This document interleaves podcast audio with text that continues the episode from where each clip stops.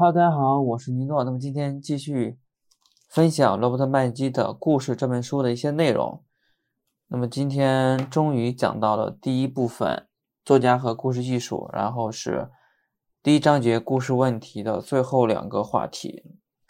在书中呢，它分别是能力与天才，手艺能将天才推向极致。那么在本期播客中呢，我将它合并为一个话题来讲了，就是统称为能力与天才。呃，那么本期播客呢，我会从以下三个方面开始讲。第一个就是作家应该具备两种根两种的根本能力，分别是知觉力和想象力。那这两种能力作为作家的一个先决条件。那其实还有两种。还有一个是基本条件，基本条件是他必须具备两种的基本的，他是两两种基本的一个天才，分别是文学天才和故事天才。那么最后呢，我们需要了解一下，呃，手艺能将天才推向极致，这个这个内容吧。OK，进入第一个话题，作家的两种根本能力，第一个是。呃，是那个知觉能力和想象力。那么这两种能力呢，它分别是来来来自于上一期播客讲的，呃，一个是刻板故事作者的一个根本能力，那么另一个是奇观故事作者的根本能力。呃，简单回顾一下这个刻板故事和奇观故事吧。刻刻板刻板故事就是将呃，一些生活中的细节啊，全部罗列出来，这种非常刻板，没有故事性。那么这个奇观故事呢，它是，呃，它会为这个故事啊设置很多的一些结构性的东西、复杂性的东西，它会为人物设置很多的一些感官刺激、感官刺激，然后全然割断与生活的一些联系，是吧？比如说，它会。堆砌一些高速运动啊，令人炫目的一些视觉效果，也是没有这个故事性的。OK，再回到我们今天的这个话题，知觉力和想象力。那么首先说的是知觉力，知觉力呢，它是刻板故事作者拥有的根本能力，它指的是能够向读者传达肉体感官知觉的这个这个能力。那这个感官呢，它其实指的是受外界事物。刺激的这些器官，比如说这个眼、耳朵、鼻子、舌头、身体等等。那么大脑呢？它是一切感官的这些中枢。那么知觉，它指的是这些某些客观事物啊，作用于这些感官而在头脑中产生的对事物整体的这个认识。就比如说，你走在大街上看到一只猫，那么它是眼睛看到的，你就会在。大脑中产生一个对猫这个动物的一个印象，比如说它是你觉得它是可爱的，然后你凑近接近它，用手去摸，发现它是毛茸茸的，是吧？这时候你用用手去触摸的时候，发现它的另一个呃另一个那种大脑中产生的这个认识啊，就是它它的毛非常顺滑，摸起来非常舒服，它是一个就是。呃，这就是一个肉体感官知觉的一个举例。那么这类作者呢，他通常的话，视觉和听觉非常的敏锐，还有精细，还有微小。那么读者一旦被他描述的这些栩栩如生的这些精美的形象去触及，一般都会为之心动。那么另外一种基本呃根本能力呢，是想象力，它是奇观。故事作者的根本能力，他可以将故事从现实世界、现实的这个空间提升到虚拟的空间。它可能将不可能的假设变成令为叹为观止的现实，也能让观众去令人让观众怦然心动。就比如说那些科幻片吧，你看它的时候就特别的感觉脑洞大开的那种感觉，是吧？对，那么。知觉力和想象力，他们二者之间的关系是什么样子的呢？就是，就是一从一个好的故事来讲啊，敏锐的这种知觉力和生动的想象力，它必须是相辅相成的，就像一个一段美满的婚姻一样。那么夫妻双方呢，必须密切的去协作啊，去配合，去共同经营。如果只有其中一个，另外一个只会陷入一些孤独当中。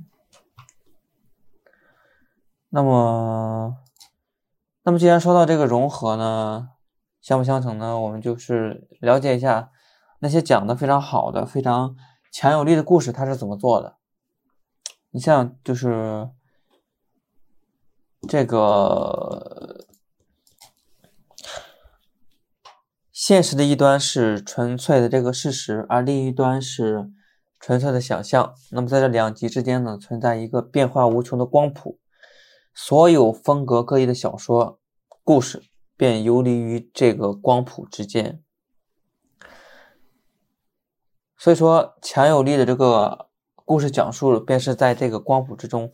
找到了一个非常好的一个平衡点，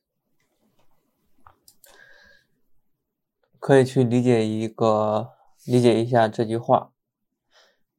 光呃，这里说一下这个光谱这个东西啊，就是一九六六年，一六六六年，牛顿通过三棱镜发现，太阳光经三棱镜折射后，它会呈现一个彩色光，那这个呢称为光的一个色彩。因此，我们发现。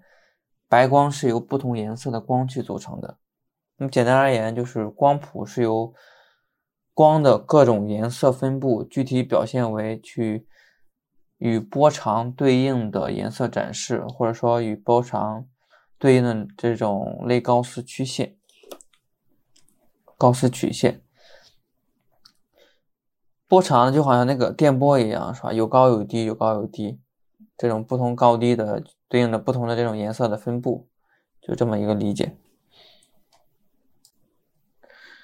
那么前面讲到了一个，就是强有力的故事，在这个光谱之间寻找到了一个平衡点，就是它整个波长变化，就是大概我觉得可能是处在一个均衡的一个位置吧，就变化比较有有一个规律这种感觉。那么如果好像也不是这样。呃，规律好像也不是规律啊，就是还还是理解成一个平衡点嘛，就是比如波长是波长一米长，它在零点五米的那个部分，就是在那个位置达到一个两边的一个平衡点嘛。那么如果它如果一个你的故事作品它飘向了另一个极端。这个时候呢，你必须将作品中人性的所有方面融合成一个和谐的整体。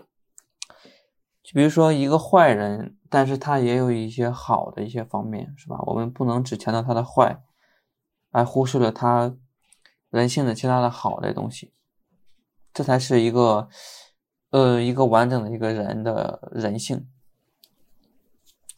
所以说，我们必须要。置身于他的一个创作的这种光谱之中，把这些敏锐的这些视觉啊、听觉、啊感官这些东西，与强大的想象力达成一个平衡。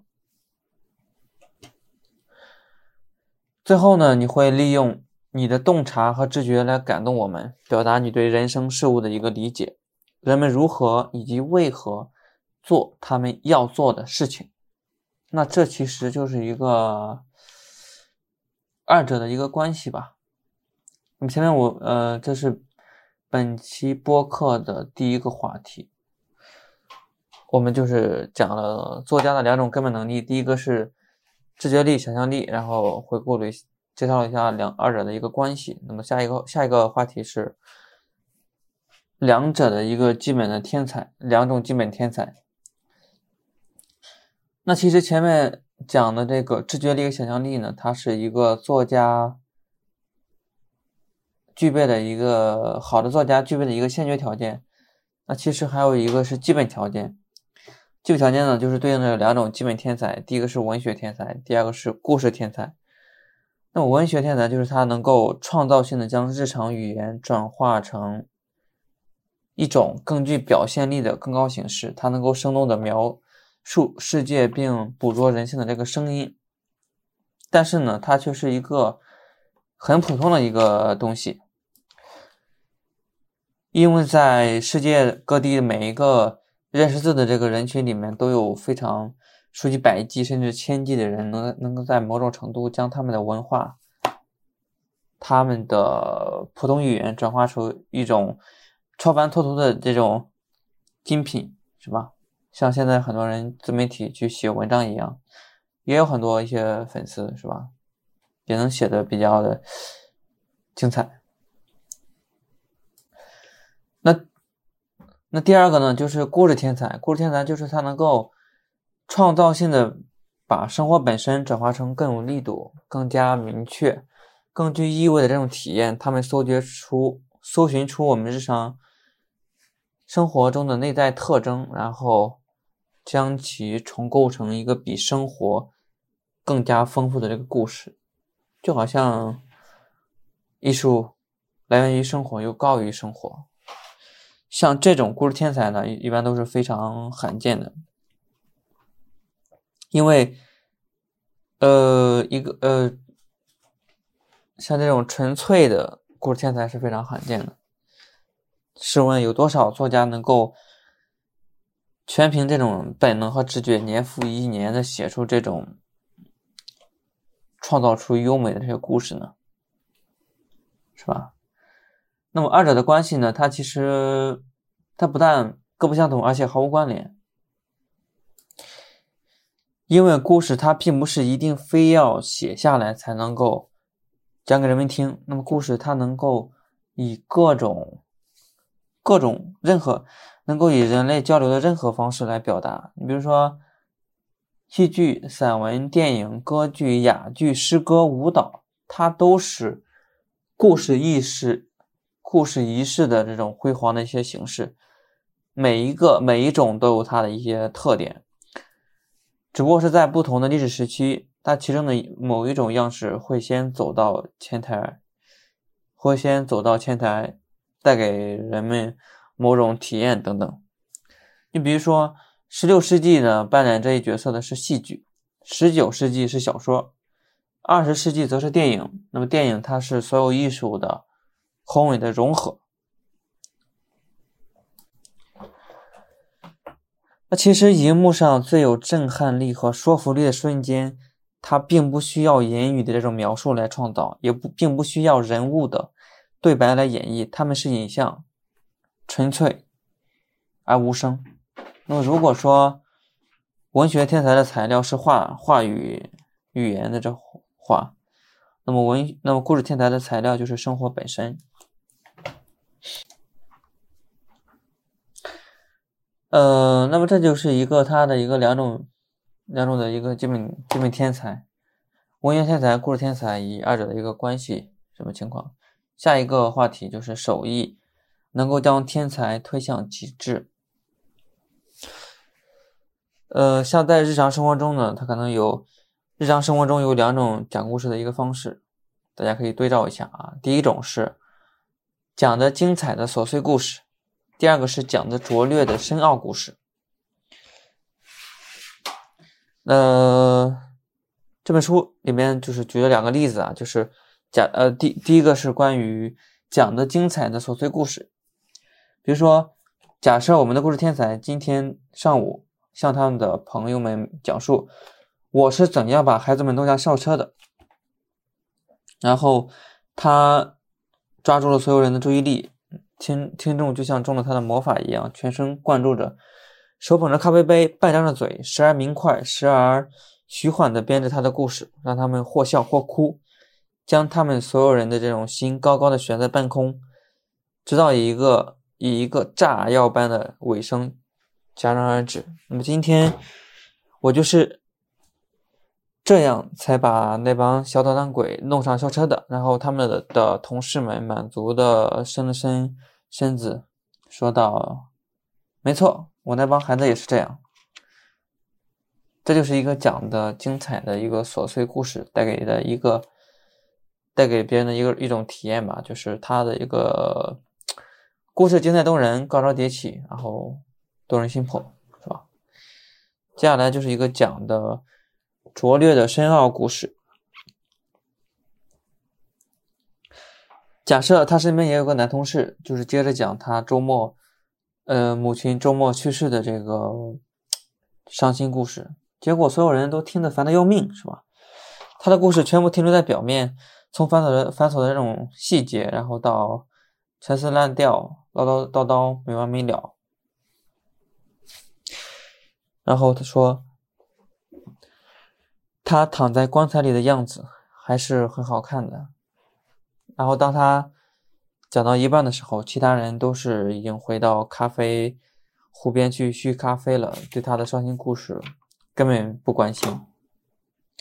如果在两者这两种这两种故事中选择的话，我想基基本上基本上大大多大部分人大部分人都会选择前者，就是讲的精彩的琐碎故事。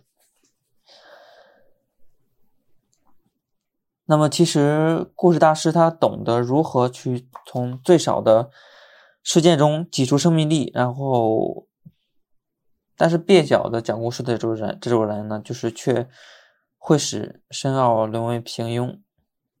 你也许具有佛一般的慧眼，但是如果你不会讲故事，你的思想就像白垩一样枯燥乏味。呃，所以说他这里提到了一个二者的一个原则，就就是一个讲故事的一个原则，就是关于。故事天才和文学天才的，就是故事天才是首要的，文学天才是次要的，但也是必须的。特别是对于电影和电视来说是绝对的。对于戏剧或者小说来说，大大大部分的这种作者啊也会承认，要比这个故事要比文学要重要的多，是吧？所以说。我们要讲好一个故事，要能够充分利用我们所掌握的一切故事技巧还有手艺，然后才能够将你的天才锻造成故事。因为只有这样，因为这个，因为如果你只有天才的话，却没有这个固执手艺，就像燃料没有引擎一样，它才能够像野野火一样。爆裂的这种燃烧，但是结果却是非常的这种徒劳的。对，那么这就是第三个话题，手艺是能将天才推向一个极致的。那么今天主要分享的是三个话题，第一个是作家讲故事的一个先决条件。知觉力和想象力，然后是二者的一个介绍二者的一个关系。那么第二个话题是，呃，作家写好一个故事，他需要具备的一个基本条件，也就是两种的基本天才。第一个是文学天才，然后是故事天才。最后呢，我们讲的就是如何通过这个手艺把这两种天才去推向极致，是吧？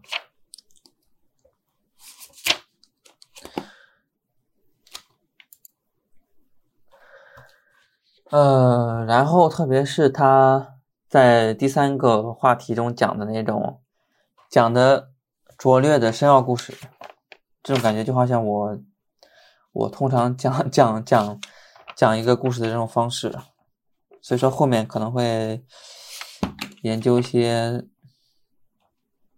讲故事的一些方式吧，就是表达的一种方式吧，也希望不断的去练习，然后能够。争取能够不但把这种琐碎故事讲的精彩嘛，还能把这种深奥的这种故事讲的精彩，然后富有哲理性吧。对，以上是本期播客的全部内容。好，下期再见，拜拜。